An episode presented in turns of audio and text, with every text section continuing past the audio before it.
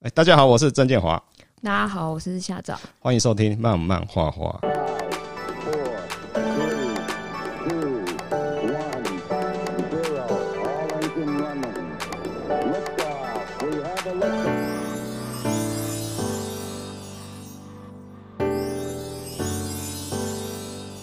本集内容是由现在正在 CCC 创作集哦网络连载的《指月亮》赞助。《指月亮》是阿早最新的作品嘛？对，对呀。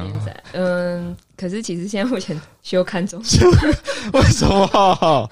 嗯，因为就是需要一些时间，就是好好的在筹备，就是后面的剧情。对啊，你我我发现你每次的作品都很认真诶，像这个作品讲记者啊，讲、嗯、医疗啊，哦、那那相相对应该是找了不少资料吧？哦，取材量真的是。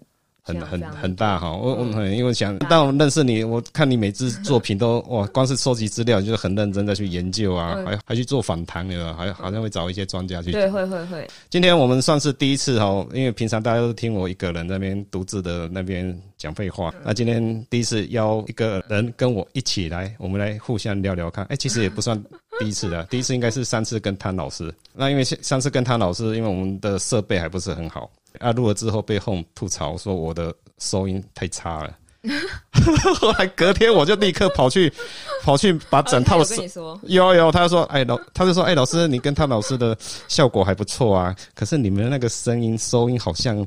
他因为他先听什么百灵果啊？哦，对啊，他说他先听了，对啊，然后再听我的，他说哇，那落差好大。我说哦，对啊，人家连口条都很顺哎。对啊，人家做多多久啊？这样子。没有，我觉得我们就是靠画图、靠手吃饭的。对啊，哎呀，那后来就输人不输阵嘛，处女座就是那种。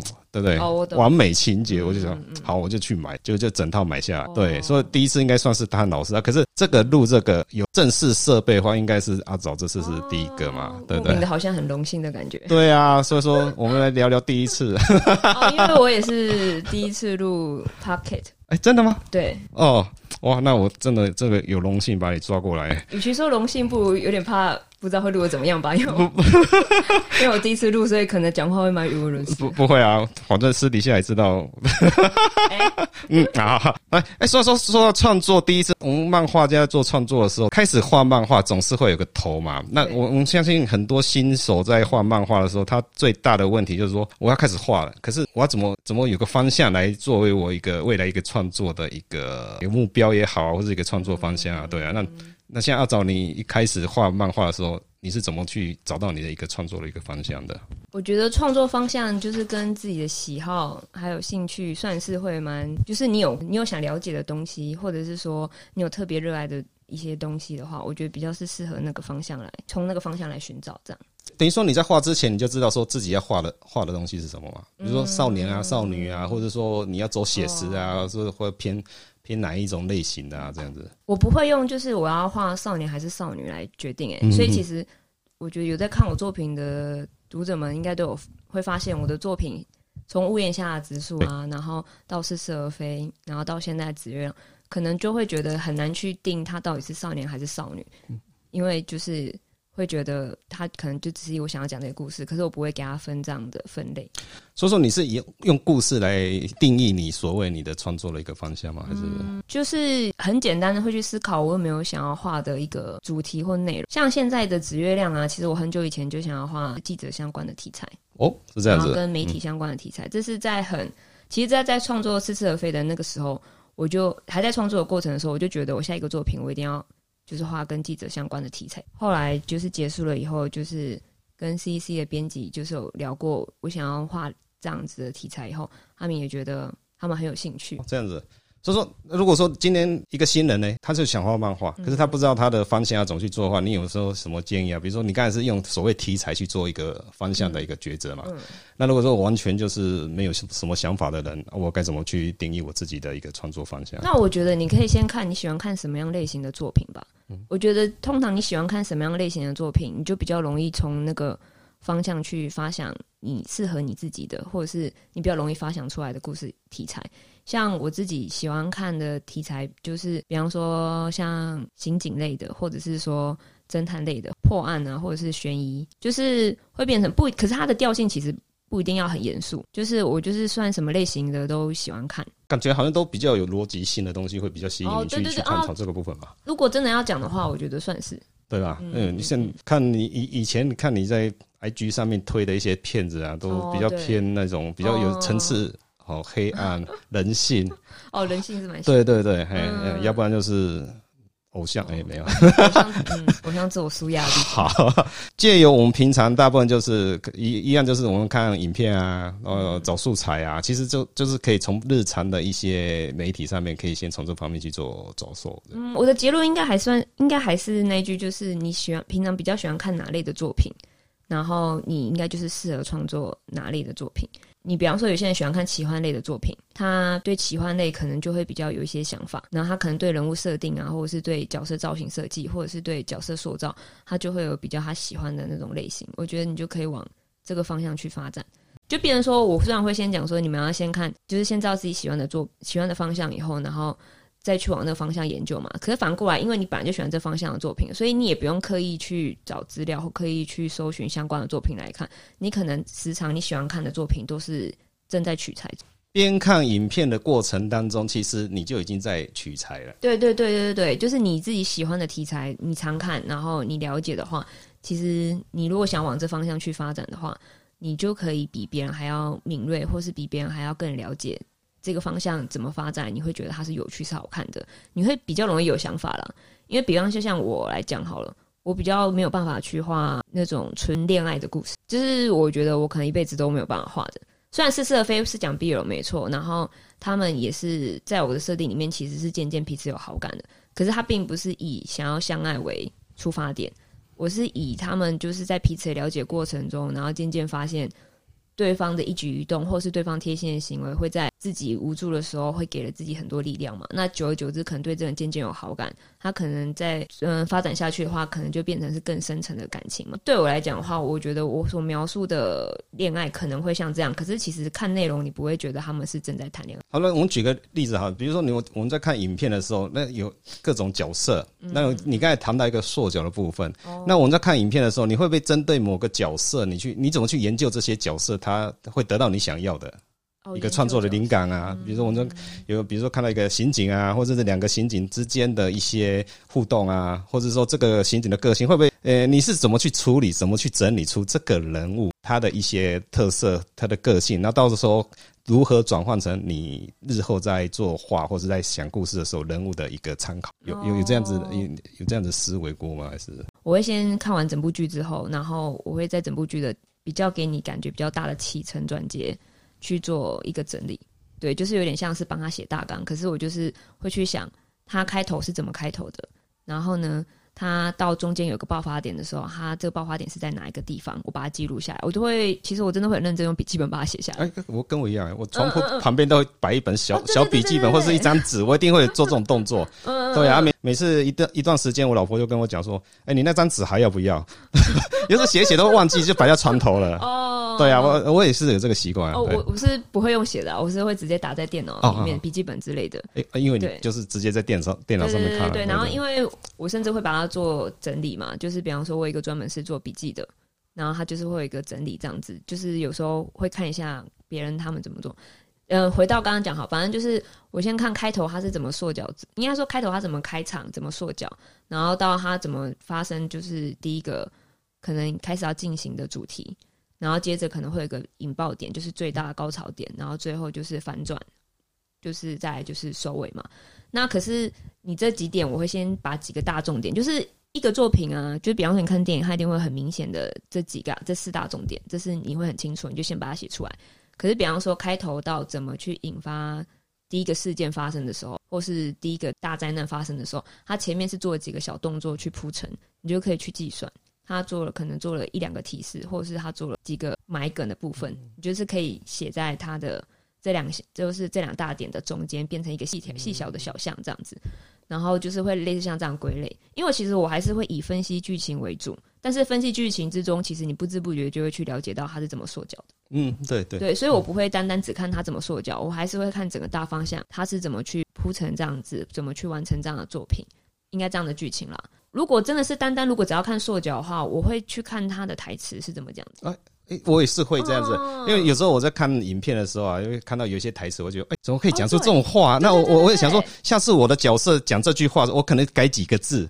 就会变成我我我的角色里面讲的话，我想说哇，这个好棒啊！对对，那甚至有些他讲的话，我会想说，听到这个话，我另外会想出另外一个故事出来。对，他的对白写的太好了。呃，对对啊，我想说，有时候看影片，我好像是在里面找素材。哦，会啊，就是刚才你讲说哦，哪哪一个段哪个点，你会这样子去研究。那我通常会找一个桥段，比如说，哎，他这个桥段过来之后，把它转换成日后去表演的一个画面或者是一个桥段的时候，哎，我讲，哎，我也可以这样做。哎，尤其是对白，我很喜欢记那个有些电影里面一些台词，我觉得。我会，哎，你会是啊？我觉得哇，写下来。哎对对，我觉得哇，天哪，怎么会想出这么这么好的话？哎，所以我有一本笔记本，就是专门都在记那个，呃，所有电影啊、影剧的那个对白。又或者是会去记他的对戏。哦，对对，就是会觉得他这场对戏放在这边这样做很好。又或者是说，比方说男女主角一定要大吵一架好了，然后他这场吵架的对戏做的很好，我就会把这场吵架他是怎么对戏。比方说主角讲了什么话。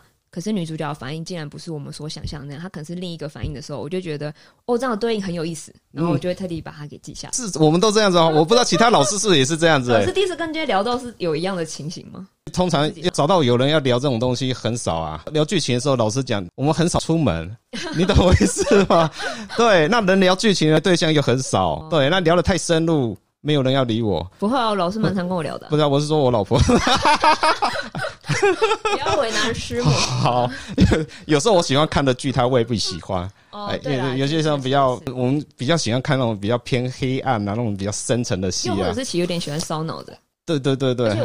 我们还蛮吃得下闷片的，哎，对啊，可以了，会啊会啊，就是我就是要那个逻辑，我喜欢看那种有逻辑的东西。对，有时候看前面就是结局了，我就知道说谁是凶手，我就觉得到最后真的是他凶手。后来我觉得我怎么花了这两个钟头在看这部戏？哎，我通常会有这种，有时候看剧会这样子，这是职业病。可是我觉得听起来的话，可能就是。老师跟我的喜好会变成说，会蛮着重剧情的，对对对。但是也是有一种路线的作品是那种着重在角色塑造的有趣，做互动而已。也也是也会有，他们可能没有什么特别大的主线内容。嗯嗯嗯。那我觉得现在漫画来讲的话，我觉得漫画比较市场上比较吃香的还是属于塑角这种，就是角色先有魅力以后，它没有什么特别主主线，应该说它有一个主线，可是它并不是有一个很大的剧情。他可能就是嗯，比方说四个男高中生，然后他们要到毕业。这个就跟现在大家一直在讲所谓什么 IP IP 啊，那其实 IP 最快就是塑角是最快的，对，角色塑角是最快 IP。那如果说你要把一个故事把它变成所谓的 IP 的一个概念的话，其实会困难度会比较多，因为故事要顾顾及的东西会比较比较多一点。啊，角色的话，你会发现现在大部分代言人啊、吉祥物啊这些所谓的 IP，其实就是所谓的角色的部分。对，你看一般读者或是一些观众，他们喜欢看的动漫也好，看的漫画也好，其实大部分都会先喜欢里面的角色。对，那再追再去追故事，嗯，我我我我感觉好像大部分都是这样这种走向嘛。对，那所以说我们在做这些创作的时候，是不是在你在找你的创作方向的时候，你刚才讲的塑角塑造角色这个要点，是我们在呃自己在思考创作的时候是一定要去思考嘛？那像你现在新的故事的话，或者你现在以后要进行的故事的话，那你你你会先把角色放在前面呢，还是会先先以故事？哦，对对对，我觉得这变得有点，也顺便聊着聊着就可以回答到。大家刚刚疑惑，就是你在创作，你到底想要走，就是要怎么找到自己适合创作方向？其实我觉得有蛮，我自己更会觉得有两大项，就是一个可能就是以塑角为出发点，然后另外一个是以剧情为出发点。可是其实这两这两面，就是你一定还是都会，就是你就算塑角，你可能一定还是要顾及剧情啊。那就算你有剧情，你一定也要是要注意塑角。可是其实你以发一开始的发想的话，你还是会特别看你到底是。从哪一边为出发点，其实你的故事整个调性就算是会变蛮多的。对，那我自己目前来讲的话，就像我刚刚聊到的，我很喜欢看剧情，嗯，所以我会觉得我在想故事的时候，也是比较容易先以剧情为出发点。之后想了这样的剧情以后，我会去思考怎样的个性的人适合去在我这个作品里面演出。嗯，因为我剧情如果就想要这样走的话，比方说，我就是想要讲一个比较灰暗面的东西好了。我就会觉得，那角色的个性怎样的人去来演这样子的故事，他会比较有冲突，或是比较有有核心。比方说，细腻的人去触碰一些事情，他可能就会有一些比较心思细腻的想法。可是，如果他是神经大条的人去触碰一些情节，他可能就未必会有一些想看到的一些细节。所以，就是变成我会先以剧情先想好我的所有的大纲，比方说起承转结。我一开始就会定好，之后我才会开始去想怎样的主角比较适合在这个作品里面可以发挥到我要的呈现的那个感觉。哦，所以说角色其实也是在搭配所谓的故事去做进行了。就是以目前创作来讲的话，我现在目前还比较习惯这样的模式。像我刚才聊那么多哈，那我比较好奇说，呃，像你一开始创作漫画的时候啊，有没有什么作品是影响你这种创作方向的漫画？影响我这样创作方向？幽游白书啊，有。可是这边可以讲一下，幽游白书是我小时候。第一部最喜欢最迷的漫画，这个有影响到你未来的一个创作方向吗？我觉得应该不是说《有白素贞它这个故事有没有影响到，因为它本身是奇幻的嘛。可是我对奇幻比较没有那么执着，但我觉得它的塑角其实算是有影响到我蛮多的，因为我觉得富坚义博他设定的角色就是会常常是灰色地带。而且他其实是一个非常喜欢描述人性的部分。幽游白书来看的话，就是仙水篇嘛，仙水篇他就非常的人性啊。嗯，他就是大家有看那篇话就知道，其实他画到后面你会觉得比较肮脏的反而是人类。可是他在以前那样的年代的时候，他就已经可以画出像这样子的作品，或者是这样探讨这样的人性啊。我觉得这件事情我还蛮喜欢的。嗯嗯。但我国中的时候，右白书已经十周年了。呃啊，他很久嘞。哎，对哈。对。好。那那么小就接触这么黑暗的作品，所以 哦，对，我从小就喜欢看青年向的作品，这应该就是会影响未来创作的一个发展。我觉得，我觉得最最后还是那句，就是跟喜好有关了。嗯嗯嗯。比方说，我小时候那时候还很迷克伦普啊哦，然后我觉得克伦普克伦普在你那个年代也很算很很红吗？很很厚很红是没错，我说已经有点年代了。呃，可是 X 那个时候应该还在哎，X 那时候还在连对 X X 还在连载。三十几年前，应该说，我觉得 Clamp 在探讨所谓的喜欢跟相爱这件事情蛮有趣的。他会用就是一些比较不是，可能我们现在看会觉得蛮蛮常见，因为现在就多元成家。可是，在他那个时候的话，不管是年龄差或者是性别什么的，他都不在他的，他都觉得都是有可能成立的啦。所谓的表达喜欢跟重视的方式。其实也是非常的，我觉得算是特别吧。对啊，对，以那个那个年代来讲啦，算算是。像比方说，我最喜欢就是新三港流嘛。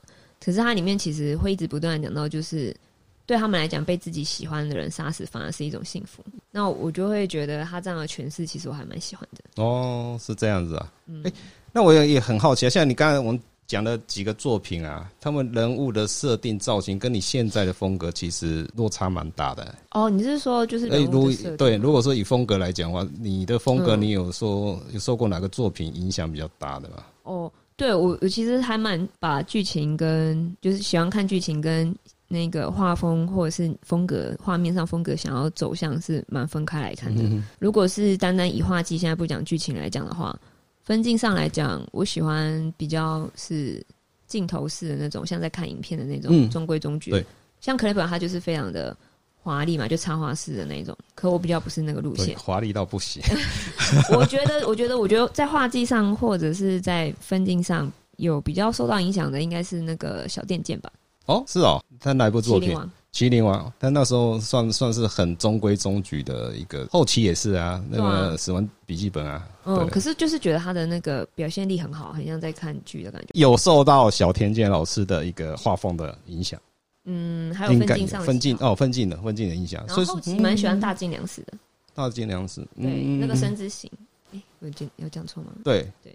我也常常会分不出到底是声之形还是形之身，对，我就每次跟同学讲，我就到底是声之形还是形之身？为什么会这么容易？到底到底是哪一个？对，我也觉得好神奇，为什么会一直念反？对啊，可是好像好像都可以嘛，不一样，不一样吗？我就知道啊，就是呃，那对那个霸凌的故事嘛，对。我觉得。他的那个，他分镜很很厉害，对，超级厉害。对，他分镜很厉害。他是可以靠画面的张力啊，把原本可能你只会有六十分的感动，然后把它变成一百分。嗯，我真的是深刻的感受到，就是他这方面真的非常厉害。因为他后来的星座《是不灭的你》吧，我觉得他这部的那个分镜也很厉害。而且最最让我觉得佩服的是，因为《三之行》，因为它是属于比较，因为它现代剧嘛，然后它也没有什么动作武打之类的。可是他当然他是就是他比较不是那么有一些动作戏，可是他在《自不灭》里面其实加入了很多就是那种就是打斗的元素在里面。嗯、可是他的分镜照样还是有那样，因为其实我觉得静态的分镜跟打斗的分镜其实是完全不一样的。对，没错。嗯、可是他也表现的很好，嗯，所以我就觉得怎么说？我觉得这件事情很，我觉得很厉害，很佩服他。对对对对，嗯，大晋粮食的。刚才那部叫什么？对，但。哎、欸，那部作品，孙智喜，是孙智喜，对啊，那位，好 好好，是想就就拍车，好了好了，年纪到了，这些东西你会发现说，这些老师他们在创作的时候，不管是创作的方向也好，或是创作的模式也好，其实你会发现哦，老师们到一定的程度的时候，他所创作的东西都会慢慢形成一个很立体的形象，就你看这个作品就知道，哦，这是某某老师的，或者他常常会擅长使用的一种表演方式。好像是这样吧，我觉得有有些老师他就很，他到了一定程度的时候，你就一看就哇，这就是宫崎骏的嘛，对，不对？啊，这就是某某人的嘛，很很清楚，不管是画风也好，甚至他讲故事的方式，都好像会有一个调性出来嘛。嗯、那我们所谓创作方向，就是未来的演变到最后也会出现到这个阶段呢？对，我觉得这个问题就会变成，其实反而有时候会觉得说，可能你不知不觉你习惯这样的塑胶或习惯这样的表现方式。然后我觉得未必是他觉得这就是我的风格，而是他可能下一次会是会不停的一直用差不多的手法去表现。其实像我自己个人就会很害怕遇到这样的状况，对对，所以我就会一直在，我喜欢在看在就是以作品来讲，我喜欢看多样性的作品，然后会想要去看多样性的角色，就是希望也可以避免就是。我会一直用习惯的惯用手法去表现。对对对，我我觉得阿早这样讲不错，就是说我们我们不管在做什么任何创作啊，你不可能就是拥有一个固定的模式。嗯、其实创作创作好玩的地方就是我们可以不断的进步，不不断的去做变化。嗯，这个才是创作嘛。要是你永远听到一个点的时候，你会发现说你你会很焦虑。哦。对，要以我来讲，我会很焦虑，因为我觉得说我好像没有东西可以学。嗯。或者说我不知道学什么东西。嗯。对，所以说像有有时候画图画画。就是为什么我要做 podcast，为什么做影片？因为我就是我要处处理我的焦虑。这个还蛮舒压的。对，那你就是我们讲，我们其实画图人真的很少出去交际啊。对啊，那有时候看片，有时候找讨论，看完片忽然就会很多想法。哦。可是看完片已经很晚了。对。对，按那种郁闷的心态，你应该知道啊。嗯。对啊，就想说哇，我忽然间有个灵感，那这样子好好想找一个人在在那边聊。不过我通常就真的会直接。对，我我知道你们你们都会在线上那边。对对对对对。哎，我像我就实在没有，因为老婆要睡觉，我们不可能就哎起来。我跟你讲，我刚才看这片子 好赞啊！对啊对啊，好对啊。所以说有有时候我们就会转换另外一种方式，说怎么去把我们的一些郁闷。把它舒压，好像像后后后来发现我找到另外一个春天，就是这种讲 podcast 啊，哦、对啊，这我大概一个礼拜会录一次啊。而且我觉得会听这个的人，应该都是边赶稿边听吧。对啊，就是没压力啊，你你对对对，没错没错啊，就听听不喜欢那就关掉嘛，就跳嘛。嗯、对啊，其实没什么太大压力。哎，如果看影片就哎盯着荧幕看。好了，那今天嗯时间差不多了，好吧？我们今天本来是要聊创作方向的，做 好像有点离题，好像不是。可是聊这个真的很难，就是因为想到什么。我就讲对对对啊，很难有有效率的去，真的真的对啊，问题就就是这样聊嘛，我们聊天就不就是这样子吗？最后我们来下个结尾了哈，嗯，哎，要找到创作的方向，最重要是要找到自己的乐趣。我是曾建华，我是夏总，好，慢慢画画，我们下次见。